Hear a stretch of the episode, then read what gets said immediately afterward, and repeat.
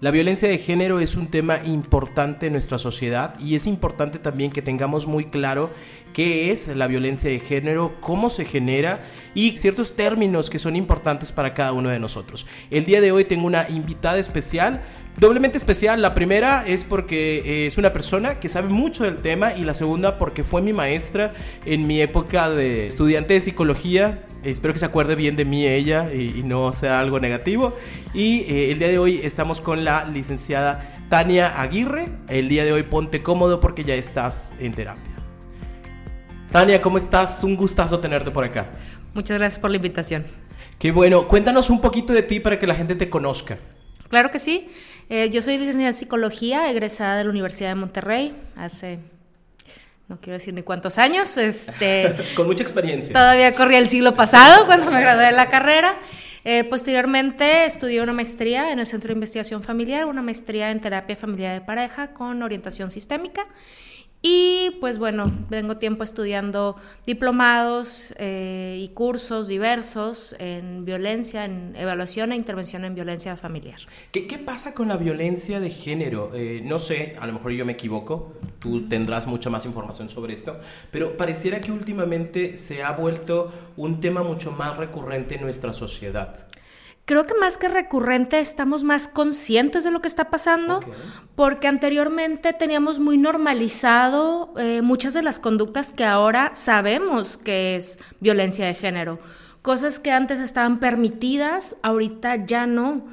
Cosas que antes veíamos como, ay, es normal, todos los hombres lo hacen o a todas las mujeres les pasa Ahorita ya no, estamos alzando la voz por primera vez en mucho tiempo y creo que eso es muy importante para poder erradicarla. Es como siempre supimos que estaba mal, más sin embargo se permitía a veces ni siquiera sabíamos que estaba mal. Incluso en la actualidad hay gente que todavía no lo ve mal. Gente que cree que es normal y que está perfectamente bien. Por ejemplo, algo sencillo como que tu novio te prohíba que salgas con amigos o que te vistas de cierta forma porque te está celando y eso está bien porque significa que te quiere. ¿Y no? Claro que no. A ver, a ver, cuéntanos de eso, eso es bien interesante. Tenemos muy romantizado la idea de los celos. Los celos a veces creemos que, ay, es, te celo porque te quiero.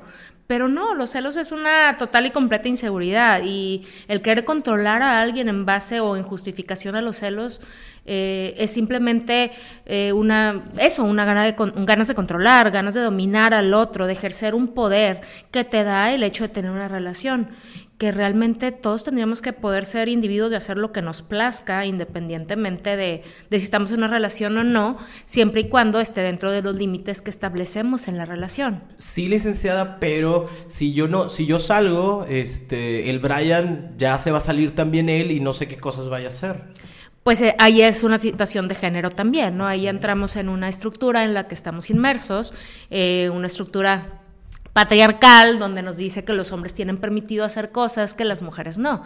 Y ya ahí está en tu poder eh, o en ti poder decidir si te quedas o no con el Brian que te está haciendo quién sabe cuántas cosas. Porque el poder hacer lo que quieras no significa poder ser infiel o poder estar saliendo con quien puedes correr el riesgo de caer en una, infidelidad, ¿no?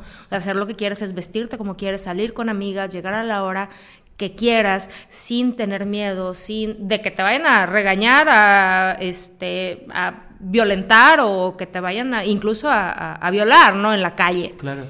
Entonces es poder vivir tu vida sin miedo a nada ni a nadie. Que obviamente estamos hablando de una situación muy utópica, ¿no? pero, pero sería lo ideal. Lo ideal sería que todos pudiéramos vivir sin miedo. Sí, eh, cuando uno empieza a cuestionar a qué tenemos derecho y a qué no, eh, simplemente hay que remitirnos al derecho humano. El, en el momento en el que una persona tiene más derechos que otras, ya no son derechos, son privilegios. Claro. ¿Sí? Entonces, eh, si él tiene el derecho de salir porque yo no, si él puede ponerse la ropa que él quiera porque yo no, si él puede decidir hacer lo que le plazca porque yo no. Sí, entonces es una situación de darle a cada quien lo que le corresponda. Y mucha gente dice, bueno, es que las mujeres tienen más riesgos allá afuera. También hay que ser realistas. Sí es cierto que tenemos más riesgos allá afuera. ¿Por qué? Precisamente por la violencia de género. Y hace poco eh, estuvimos platicando en un grupo de cómo, cómo hacer para protegernos o cómo generar un cambio, ¿no? Ahorita en la actualidad es muy difícil decir, ay, magia, cambio, ya. Eh, requiere tiempo. Y por ahí unos estudiantes de una universidad importante sacaron un decálogo eh, con una propuesta de verdadero cambio, ¿no? que incluye eh, la historia del feminismo en las escuelas, el dejar de normalizar conductas violentas como parte de, de la conducta infantil, por ejemplo, cuando dos niños están solucionando sus problemas a golpes, decir, ay, es que son niños, no importa. Pero a las niñas no se les toca con el pétalo de una rosa.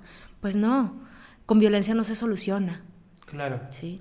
E, e, es que desde muy pequeños yo creo que tristemente nos enseñan o enseñamos este tipo de situaciones en las cuales hacemos modificaciones. Es como si el niño trae una Barbie porque quiere jugar con la Barbie, entonces no. Pero si la niña trae un carrito no debería, o debes de sentarte de esta forma, o deberías de hacer estas cosas, o tú, tú métete temprano porque eres mujer, pero tu hermano va a llegar tarde a la hora que se le antoje y se le hinche porque, porque él es hombre. y, y hacemos este tipo de separaciones. Desde ahí puede empezar a generarse esta idea de, de poder tener un control sobre la otra persona? Sí, definitivamente. Eh, y estamos acostumbrados de nuevo a verlo normal. Por ejemplo, esto que decías de las Barbies y los carritos y demás. Eh, ¿Cómo queremos que un hombre sea, se involucre en el proceso de crianza de un niño si nunca ha acunado un bebé en sus brazos? Porque las niñas desde muy pequeñas nos regalan muñecas y aprendemos a acunar un bebé, a, a cuidarlo, a, porque fingimos jugar a eso, ¿no? Pero si a un hombre no lo involucras en ese juego, ¿qué va a hacer con ese menor, con ese niño cuando, porque los niños no nacen de la nada, ¿verdad? Siempre hay un papá. O sea, no viene la cigüeña y los deja. O sea, hay un papá y hay una mamá. Entonces, ¿cómo le va a hacer para desarrollar? Tiene que recurrir a otros recursos, valga la redundancia, eh, para buscar desarrollar esas habilidades parentales. Y si no tuvo un buen papá, está bien complicado que desarrolle de la nada esas habilidades. ¿A, qué le hablamos, a qué decimos un buen papá? Un buen papá es el que está, el que está presente, el que escucha, el que se hace cargo, el que se involucra. Imagínate el concepto que tienes de una buena mamá solo en hombre. Porque este, este punto es importante eh, en el sentido de que a veces eh, papá, mamá abandonan o papá, mamá generan un conflicto en casa, vamos a ponerlo así. Eh, me ha tocado mucho escuchar este tipo de cosas, ¿no? En donde la, la, mujer va y habla sobre un tema que le es difícil en casa, hay algo que le molesta, hay algo que no le gustó y resulta que el señor llegó, comió y dejó todos los platos encima, ¿no? Y entonces va y dice, oye, pues recoge el platito y ponlo en, o lávalo o demás. Y entonces eh, el otro dice, ya vas a empezar, yo estoy cansado, yo trabajo, tú estás en casa. Y, este tipo de diferencias me imagino que generan también este, esta, esta creencia en los niños de que las cosas deben de ser como los papás nos dicen que deberían de ser, ¿no? Sí, y eso pasa siempre en todas las circunstancias hasta que llegamos a la adolescencia. En la adolescencia empezamos a cuestionar, por eso vemos muchas jóvenes en las marchas y en las protestas, porque es cuando empiezas a generar tu propio criterio. Pero ¿qué pasa cuando ese criterio nuevo que te está marcando la sociedad eh, se contrapone fuertemente con lo que aprendiste? Tienes un conflicto mucho mayor. ¿Sí? No es lo mismo el decir, oye, todo esto es congruente con lo que he aprendido en casa. Me parece que, que es lo correcto y es muy fácil adoptar un nuevo modelo. Es muy fácil adaptar algunas cositas para decir, me suena, es lógico, todo esto que me estás diciendo tiene sentido. ¿Y porque es congruente a lo que yo vivía en casa? ¿Sí? Pero ¿qué pasa si en casa me violentan? ¿Qué pasa si papá violenta a mamá? Y no solo a nivel físico, porque pensamos en violencia y pensamos a veces solo en golpe, ¿no? No, o sea, también este tipo de cosas como, ay, tú estás loca, ¿verdad? Ya, te, ya te vas a poner histérica. ni, saben qué es histérica. Exactamente, para, para ponerlo simple, ¿no? Pero el hecho de que minimicen nuestros sentimientos, el hecho de que minimicen tu forma de pensar. En inglés hay muchísimos términos como el mansplaining, el que quiere decir, ay, mira, lo que ella quiso decir fue y explicar lo que tú quisiste decir como si tú no supieras. Ah. O el gaslighting, que es el querer hacerte sentir loca por lo que tú sientes o exagerada por lo que tú percibes que acá en nuestra vida latina no existe. No existe. Ajá. No existen esas latinizaciones. ¿No existe el término? No lo estamos latinizando. Por ejemplo, el gaslighting es este encendedor de gas para los cigarros. Ajá. Y pues no hay una traducción tan literal, entonces es pues encendedor, eh, es un fenómeno de encendido, eh, donde tú explotas y el otro te hace sentir loca por esa explosión, cuando en realidad pues no estás tan loca, ¿no? Y entonces esa persona se puede llegar a sentir culpable y pensar que las cosas son como la otra persona dijo que debieron de haber sido. Y eso es una violencia de género. Claro, es una violencia que tiene años ejerciéndose. Eh, cualquiera que haya estudiado historia seguramente escuchó por ahí la historia de Juana la Loca, una reina de España, que luego cuando te pones a investigar su historia dices, pues no estaba loca, nada más estaba enojada porque el esposo que le tocó en suerte, porque así les tocaba en aquella época, era un vato infiel que se iba de rol con todas las damas de la corte y ella se enojaba y no tenía derecho a enojarse porque él era el rey. Y entonces estaba loca. Estaba loca, pasa lo mismo ahorita. O sea, tú estás loca porque no tienes derecho a reclamarle que llegue tarde, o que se vaya con los amigos, o que no levante sus platos. O que no contesté. O que no contestó, o que no, no coopera en la casa, porque muchas veces tenemos este término de ayúdame. Pues no es ayúdame, tú también vives ahí, tú también comes ahí, tú también tuviste estos hijos, ¿no? Está comprobado que eh, cualquier lingüista te lo puede decir, que el lenguaje moldea nuestras percepciones y nuestras conductas. Entonces, eh, ¿qué sucede? Por eso ahorita estamos haciendo muchos cambios en las formas en las que nos expresamos y decimos las cosas, como el lenguaje de género, que ha sido criticado hasta por la RAE, ¿no? Y créeme que yo soy una total defensora de la buena ortografía y de la buena expresión. Y te me, me consta. Te acordarás de cuando te daba clases. Eh, sin embargo, creo que es de suma importancia saber que esto también modifica las perspectivas en las que vemos las cosas.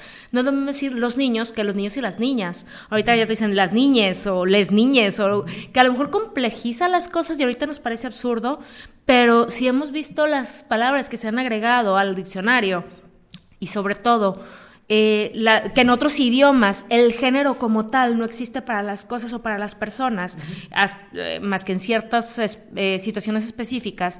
Por ejemplo, no sé, el árbol en inglés, the tree, no es hombre ni mujer, es neutral, no lo que sea. Entonces, a la hora de hablar de la mujer y el hombre, el artículo es el mismo la forma en que vemos las cosas sí está moldeado por cómo nos expresamos. Entonces, si yo digo ayudo, mi percepción es estoy ayudando, pero es tu responsabilidad. Claro, es tuya. Sí. Entonces, eh, por eso es tan importante ir cambiando la forma en la que nos expresamos. ¿Sí? Porque es la forma de que también en un futuro podamos eh, hacer ese cambio en la percepción de las demás personas. ¿Qué pasa si hay un niño o una niña presente en esa casa y escucha a papá decir en qué te ayudo? No es lo mismo a decir, ahora qué hago, ahora qué me toca, ¿sí? Ah, ya hiciste de cenar, bueno, entonces a mí me tocan los trastes, ¿sí? Y, y, saberlo, ¿no? y normalizarlo como tal. Porque al momento de escucharlo, esa niña o ese niño el día de mañana va a repetir este tipo de cosas, ¿no? Así es. A, lo mejor no nos damos cuenta, digo, yo ahorita que, que, tengo una niña en casa trato de ser más consciente con este tipo de situaciones. ¿Por qué? Porque a final de cuentas creo que la forma en la que yo me relacione con su mamá va a ser mucho de lo que ella va a buscar en el futuro en la relación que ella llegase a tener. E, entonces, eh, eh, es bien importante que todos tomemos en consideración que lo que nosotros hacemos afecta a otros eh, y, que no siempre eh, tenemos esa buena, existe una buena intención, pero no siempre genera algo positivo en los demás. Yo, yo quiero pensar que en algún momento cuando alguien dice, bueno, ya vas a empezar, lo que trata de decir es, me gustaría que lo habláramos de otra forma, pero sin embargo, esa forma en la que lo hace genera más conflicto, minimiza la emoción de la otra persona y, punto se acabó. Volvemos a caer en la misma situación de género o en la situación en la cual eh, la otra persona no es importante en sus emociones y sus sentimientos. ¿Qué es lo que hacemos en terapia? ¿no? Al final tratar de mejorar esa comunicación porque eh, algo que digo mucho todavía en clases es, es que cuando una pareja se pelea por la pasta de dientes, el pleito no es por la pasta de dientes. Hay muchas cosas atrás que te hacen explotar porque no tapó la pasta de dientes, ¿no? Pero eso no es un problema real. El problema real está atrás, ¿sí? Y también saber que nadie puede ser perfecto y que todos cambiamos, pero lo importante es querer aprender, ¿no? Hace rato que decías, bueno, es que lo dije y no me di cuenta. Entonces lo importante es, ya me di cuenta y ya voy a hacer todo lo posible por no volverlo a hacer. Porque tengo una niña y no solo porque tengo una niña, sino porque estoy lidiando con otro ser humano. O sea, ¿qué, qué hubiera pasado si en lugar de esposa tuvieras roomie hombre? ¿Le dirías lo mismo en que te ayudo, amigo? Pues a lo mejor no. Entonces, en el momento en el que también nos pasa mucho cuando hay un evento horrible como los que han estado pasando, eh, que la gente dice, ay, imagínate que fuera tu hermana, imagínate que fuera tu hija, imagínate que fuera tu esposa. No te tienes que imaginar que fuera un pariente tuyo. Simplemente es un ser humano del que estamos hablando. Y con el simple hecho de ser un ser humano, tendría que despertar nuestra empatía, nuestra consideración y darle la importancia que tiene que un ser humano esté perdiendo la vida de formas tan espantosas como hemos estado viendo en los últimos días. Ah, ah, me, gustaría entrar un poquito en los términos. Por ejemplo, ¿hay, hay una diferencia entre homicidio, feminicidio? Sí, tal cual. Eh, la definición, en esencia y simplificada, en un homicidio es el asesinato de un ser humano y el feminicidio es eh, pasa a ser cuando el asesinato eh, tiene tintes de género, es decir, eh, asesinar a una mujer por el simple hecho de ser mujer. Entonces dicen, no es asesinar a la mujer por ser mujer. sí, está muy simplificado. ¿Por qué? Porque es asesinar a una mujer cuyo género la hace más vulnerable por ser mujer. ¿A qué voy? Por ejemplo, si estamos tú y yo en un banco, ¿no? O estamos en, eh, un lugar donde llegan a asaltar. Y eh, a los hombres, pues los asaltan, les quitan su dinero, para las mujeres las violan y las matan. ¿Sí? Eso es un feminicidio porque las pusieron más vulnerables por el hecho de ser mujeres. ¿Sí? Cuando hay una connotación sexual o cuando hay una relación con el agresor, con el asesino, o cuando hay ciertas circunstancias cuando el cuerpo ha sido exhibido en un lugar público, todo eso son elementos para ser considerado un feminicidio, porque son cosas que no les pasan a los hombres. Porque también oímos, es que los hombres nos matan más. Sí, pero no, por, no te haces más vulnerable por ser hombre. Te haces vulnerable por lo que estás haciendo, no por andar caminando en la calle. Sí. Oh, ves como el asunto de la persona lo mataron porque andaban en el narcotráfico. Exactamente. Pero no porque estaba caminando. No porque iba caminando de noche por la calle. Todos tendremos que ser libres de andar caminando a cualquier hora por las calles. Que pasa en otros países del mundo, ¿no? O sea, no te pasa nada si andas eh, saliendo en las noches, incluso si andan las niñas borrachas o, o, las mujeres tomadas en la calle, no corre ningún riesgo porque no está normalizado el ah, se lo buscó porque quien le manda andar en la calle vestida así y tomada. Por eso se hace todo este movimiento de él, y no importa dónde estaba, ni cómo vestía, ni nada este, del colectivo La Tesis, precisamente para que entendamos esto, que no importa la situación, nadie tiene por qué temer por su vida, ni por su integridad. Eh, sí, porque digo, a final de cuentas, eh, como hombre, vamos a poner esa comparación. O sea, yo no tengo problema en quedarme borracho en la casa de mi amigo. pero una, o de tu amiga. O de mi amiga. Pero una mujer sí puede tener ese tipo de miedo me, llamó mucho la atención, hace, hace poco iba en el centro de la ciudad de Monterrey, iba a comprar algunas cosas, ya era tarde, y me llamó mucho la atención como, digo, yo siempre camino rápido, pero una chica delante de mí, estaba, no para alcanzarla, pero va una chica delante de mí y la chica se va, se hace a un lado y se espera que yo pase. Y yo dije, no, pero, o sea... No te voy a hacer nada. No, si no te voy a hacer nada, y aparte de que no te voy a hacer nada, entre comillas, soy una persona normal y de, vamos a ponerlo de bien, ¿no? O sea, que tú dijeras, ah, mira, me he visto con cadenas o lo que tú quieras como un estereotipo de una persona agresiva, violenta, eh, y, no lo hace. Y, entonces me pone mucho a pensar cómo hay, hay mujeres que sufren de miedo, aunque pudiera no llegar a existir un, agresor directo, sino más bien es...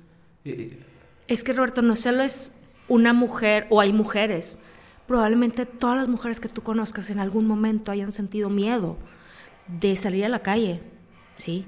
Eh, estadísticamente, antes de los 12 años, alrededor del 40% de las mujeres han sufrido acoso antes de los 12, ¿sí?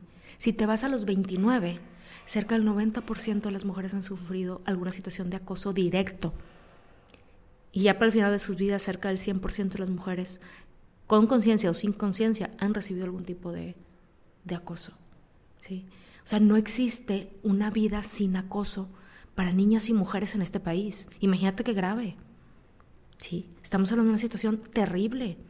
Justo hoy salió en redes por ahí un grupo de violadores y acosadores del metro. No te puedes subir al transporte público porque Y pregúntale a cualquier persona, cualquier mujer que haya estado en el transporte público, cuántas veces han sido testigos o han sido víctimas de un acosador en el transporte público, en las calles, el exhibicionismo de hombres desde que estamos bien, bien chiquitas. ¿sí? Estar en la calle para una mujer y a veces ni siquiera en la calle, en su, en su propio domicilio. Ahí están los feminicidios, que son directamente, muchas veces son familiares directos. ¿Sí? En el caso del abuso sexual infantil en niños y en niñas, el 70% son familiares o personas conocidas de la familia. El 20% son personas conocidas de la familia y el 10% son desconocidos. Pues imagínate, el 90% de los abusos es de gente conocida, de gente normal, de gente común y corriente que no tiene finta de homicida, feminicida, abusador. Sí. Este, porque obviamente ahora que también salió la noticia de que agarraran a los asesinos de Fátima, dicen, ay, pues es que esta mujer, ¿por qué se lo llevó? Y dice, bueno, pues ahora resulta que el fulano le dijo, si no me la traes, mato a tus hijos, que los tengo encerrados, que también son los hijos de él, y te mato a ti. Y no te dejo entrar a la casa hasta que no me traigas a la niña, y si no me la traes, mato a tus hijos que los tengo aquí adentro, ¿no? Entonces les dicen, ay, bueno, es que ¿por qué una mujer se vincularía con alguien así? Pues porque no tenía tatuado en la frente, soy un homicida, loco, psicópata, abusador de niños, ¿no? O sea, así no funciona. Los, no son monstruos, no son gente rara o gente que tú lo puedes identificar fácilmente. Son gente como tú y como yo que se ven perfectamente normales y que no lo son. ¿Qué, cuidados tendríamos que tener? Eh, o cómo nos, cómo nos, perdóname la pregunta, ¿cómo nos podemos cuidar entre nosotros? Eh, ahorita eh, se están creando grupos, eh, por ejemplo, el problema es que no se aceptan hombres en estos grupos, precisamente porque ya cualquier hombre puede ser el, el perpetrador, porque no, no, se identifican fácilmente. Incluso dentro de los colectivos feministas, gente que se identifica a sí mismo como aliado, que es el término que se usa cuando un hombre quiere pues unirse a las situaciones de las marchas feministas y demás, los hipotéticos aliados resulta que también han tenido situaciones de violencia, ¿no? Entonces los hombres es explorar sus propias masculinidades entre hombres. Ahorita hay grupos de explorar las nuevas masculinidades, de nuevos tratos, porque no es solo que la mujer se cuide, sino enseñarle al hombre que no debe de hacer. O sea, no es decirle a tu hija, vístete apropiadamente, sino decirle a tu hijo, ninguna mujer puede ser víctima de tus acosos, nunca. No importa si está borracha, es más, tú cuídala. ¿Sí? De otros hombres, porque se reparten packs en las redes sociales, porque los piden. Incluso a veces hay niñas, hay niñas en esas fotografías, o sea, esto es un delito. Ya está la ley Olimpia, ya está este, ahora la ley Ingrid, ¿no? Para la gente que no conoce la ley Olimpia y la ley Ingrid. La ley Olimpia em, se desarrolla a partir de una chava que su novio de aquel entonces difunde sus fotografías para humillarla en redes sociales y ella logra, y, bueno, salió en páginas pornográficas y demás, ¿no? Porque ellos se grababan como pareja. Y se desarrolló una ley que protege a las mujeres que hayan sido víctimas de una situación igual para que puedan denunciar y demandar a aquellos hombres que difundan sus fotografías en redes sociales, sus fotografías íntimas. Aún y cuando ellas las hayan enviado voluntariamente a esa persona, el hecho de que esa persona las haya recibido y después difundido, es, ahí hay un delito. ¿sí? Esa es la ley Olimpia. La ley Ingrid eh, es ahora con la situación de la, de la filtración de las fotografías eh, de Ingrid, que fue pues, descuartizada por su pareja, expareja sentimental, eh, que también hay una penalización por la filtración y publicación de fotos que no tendrían por qué haber salido. O sea, ni, nadie tuvo por qué y mucho menos sus familiares, ¿no? Pero también hay una ley que eh, pues va a castigar a aquellos servidores públicos que hagan públicas estas fotografías y las filtren porque pues obviamente muchas veces hay dinero de por medio, pero aunque no lo haya, ¿no? O sea, no tienen por qué difundir esas fotografías porque solo ellos tienen acceso a estas fotografías, ¿no? ¿Qué tipo de cosas eh, se tendrían que observar, por ejemplo, en las relaciones amorosas, que pudieran ser parte de una violencia eh, de género y que tal vez no se vean como tal, para que las personas quede así como un poquito más claro, porque como decías ahorita, o sea, hay cosas que la gente piensa que es, eh, es romántico el hecho de que me cele, pero la verdad es que no lo es, o es normal, entre comillas, el hecho de que me diga, eh, ah, estás loca y ahí se termina el conflicto, pero no lo es. Eh, ¿qué, ¿qué, tipo de cosas pudieran ser microviolencias o violencias en, en cuestión de género? Ok. Eh, bueno, nada más para terminar la pregunta anterior, que creo que no te la terminé de contestar, que es cómo cuidarnos, cómo cuidarnos. Este, siempre tener, de nuevo, lo ideal sería que no lo tuviéramos que hacer, pero ahorita que lo tenemos que hacer es eh, compartir ubicaciones con personas conocidas. Hay veces que no le quieres decir a tu mamá que te vas a ir al hotel con un chico, bueno, con una muy buena amiga de confianza. Eh, poderte de alguna manera comunicar, saber qué, hacer, conocer dónde está el código, conocer los números de emergencia, eh, checar, por ejemplo, que las puertas del Uber donde te vas a subir no tengan el seguro, seguro para niñas, este etcétera. O sea, incluso, te repito, ahorita hay grupos en WhatsApp donde no se aceptan nombres, pero eh, de zonas geográficas, de que, oye, yo vivo en el sur, yo también, yo te acompaño, yo voy contigo, aquí está mi ubicación, síganme, y son grupos de cientos y cientos de mujeres que pues nos estamos echando el ojo unas a otras para tratar de protegernos, ¿no? Que no tendría que estar pasando esto. ¿Sí? Pero estos grupos son privados, obviamente, hay que este, pasar por un filtro que garantice pues que simplemente seas mujer, ¿no? Y que no seas una mujer, eh, incluso hay gente que va a pedir ayuda, ¿no? Que ya está diciendo, oye, pues yo estoy siendo víctima de violencias, alguien sabe para dónde puedo correr, ¿sí? Entonces, este, todas, hay, mm, en la red así, simplemente buscar opciones de protección las pueden encontrar fácil, de fácil acceso en, redes sociales y en Google, literal, en el buscador, en el navegador, buscas protección y ahí te va a salir protección de género, protección para mujeres, etcétera. Ahí salen muchísimos consejos que no terminaría de dar. Hay muchísimos, ¿sí?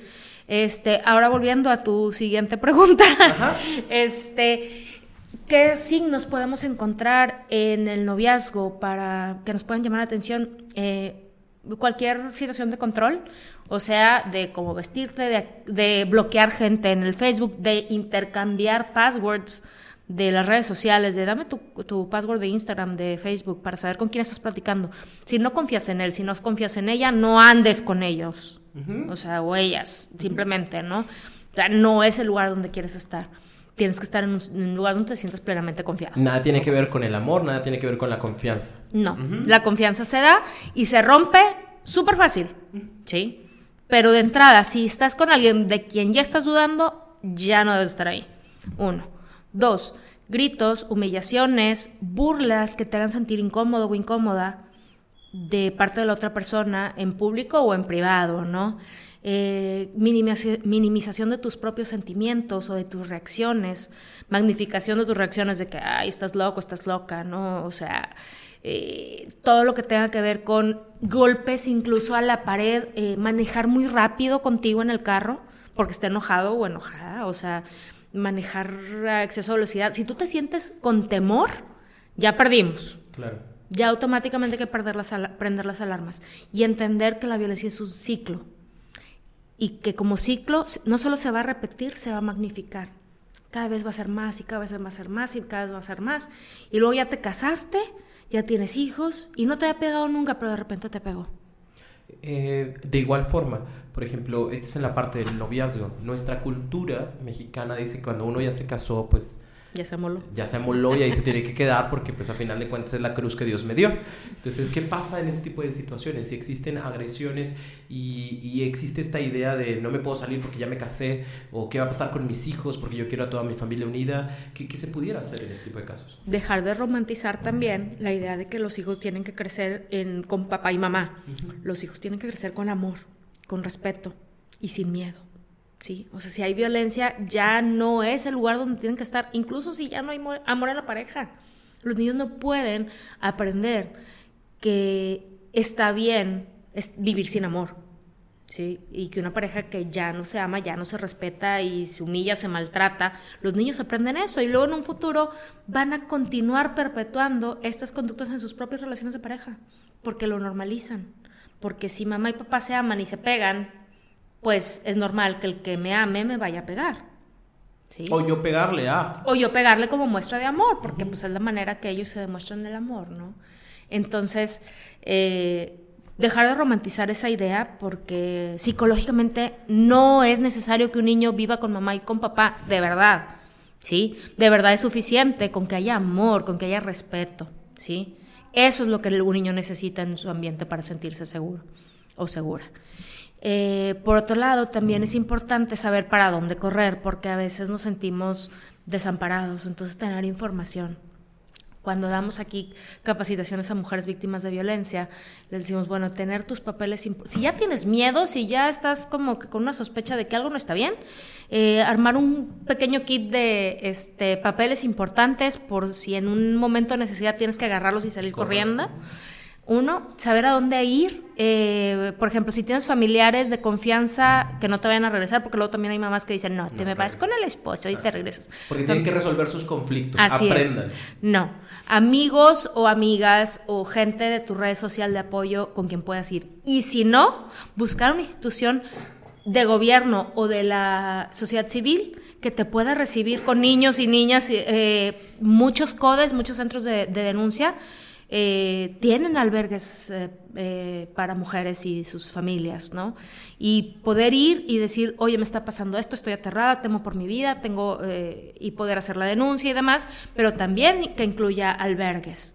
Sí, sabemos que hay muchas denuncias que tardan muchísimo en proceder y que, o que no proceden y bla, bla, bla, pero todo depende, y ahorita se está capacitando a la gente, se están intentando hacer cambios, se está intentando hacer conciencia de, de, los cambios de la violencia de género, pero que si no, si el gobierno no te responde, que puede haber una organización de la sociedad civil que pueda responder para ti.